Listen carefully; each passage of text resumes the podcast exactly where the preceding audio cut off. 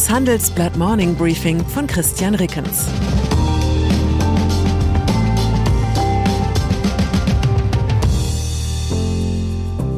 Guten Morgen allerseits. Heute ist Mittwoch, der 9. Februar.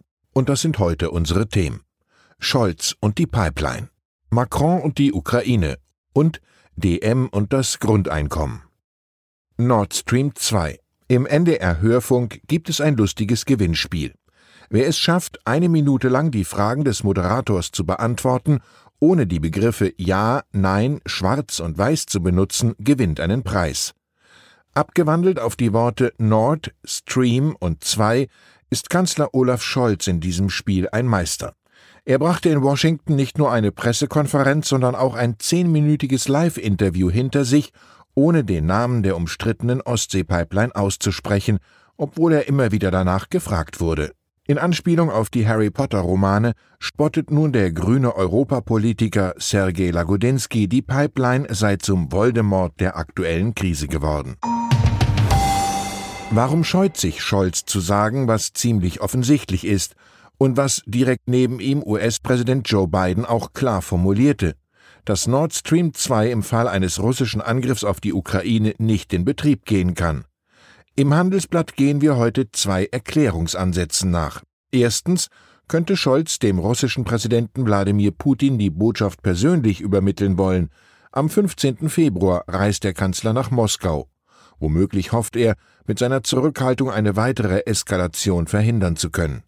Zweitens könnte es in der Bundesregierung auch Überlegungen geben, Schadensersatzforderungen der Betreibergesellschaft zu vermeiden. Wenn die USA mit ihren Sanktionen das Pipeline aus erzwingen, wäre Deutschland womöglich aus dem Schneider. Die EU-Kommission jedenfalls macht keinen Hehl mehr daraus, dass sie Nord Stream 2 für einen Riesenfehler der Deutschen hält. Man sei nie der Meinung gewesen, dass die Pipeline im europäischen Interesse läge, erklärte Vizepräsidentin Margrethe Vestager am Dienstag. Europa. Was für Scholz die Pipeline ist für den französischen Präsidenten Emmanuel Macron das unaussprechbare F-Wort, das steht in diesem Fall für Finnland.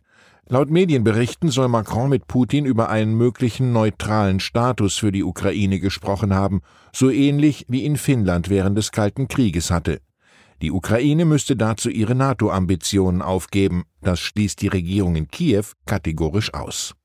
Und so forderte Macron am Abend in Berlin lediglich einen Sicherheitsdialog mit Russland. Dabei müssten die Europäer Prinzipien wie die Unverletzbarkeit der Grenzen verteidigen. Anschließend traf sich Macron mit Scholz und Polens Präsident Andrzej Duda. Dieses deutsch-französisch-polnische Gesprächsformat hatte es auf Spitzenebene zuletzt vor elf Jahren gegeben.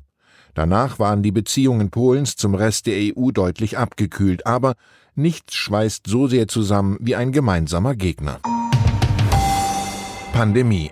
Kommen wir von den verbotenen zu den neuen Wörtern. Corona hat uns da eine Reihe faszinierender Innovationen beschert. Meine persönlichen Top 3 der Pandemie-Wortschöpfungen Virus-Variantengebiet, Brückenlockdown und Lieferkettenengpass. Aber was genau ist eigentlich ein Engpass in der Lieferkette? Ja klar, da steckt mal ein Schiff im Suezkanal fest und irgendwo in China kriegt jemand Corona. Aber warum führt das dazu, dass noch Monate später riesige Warenmengen zu spät in den Geschäften ankommen?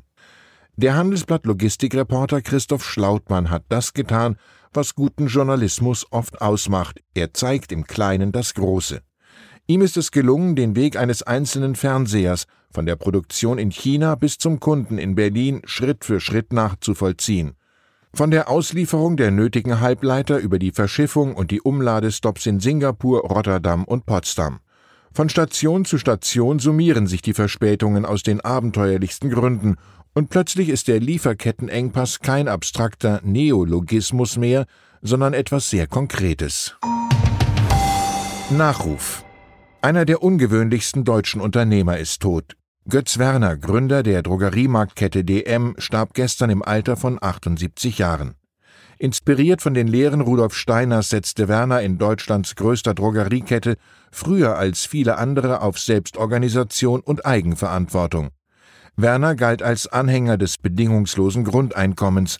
Seine für einen Selfmade-Milliardär erstaunliche Überzeugung lautete, die Verkoppelung von Arbeit und Einkommen ist einer der Grundfehler unseres Systems. Eine Motivation für Werners beruflichen Erfolg war die langjährige Rivalität mit Dirk Rossmann, der parallel eine Drogeriekette aufgebaut hatte. Rossmann sagt über Werner, ich war oft wütend auf dich, dabei warst du immer ein Pfundskerl. Und dann ist da noch Graceful. Die 82 Meter lange russische Motorjacht beendete am Montag ihren Umbauaufenthalt bei der Werft Blom und Voss im Hamburger Hafen. Dann durchquerte sie den Nordostseekanal und hält seither Kurs Ost. Das Besondere an dieser Yacht, sie soll Putin gehören oder ihm zumindest zur Verfügung stehen. Das schmale Beamtensalär eines russischen Präsidenten reicht nicht annähernd für den Kauf oder Unterhalt eines solchen Schiffes. Schnell gab es Spekulationen, muss die Yacht etwa schleunigst aus Deutschland verschwinden, um im Fall eines Ukraine-Kriegs einer Beschlagnahmung zu entgehen? Eine nicht zwangsläufig wahre, aber in jedem Fall spannende Geschichte macht die Londoner Times mit einem beiläufigen Hinweis noch ein wenig schöner. So lief bei Blom und Voss einst schon das Schlachtschiff Bismarck vom Stapel, die Briten versenkten es 1941. Ich wünsche Ihnen einen Tag, an dem Sie Treffer landen. Herzliche Grüße, Ihr Christian Rickens. Das war das Handelsblatt Morning Briefing von Christian Rickens, gesprochen von Peter Hofmann.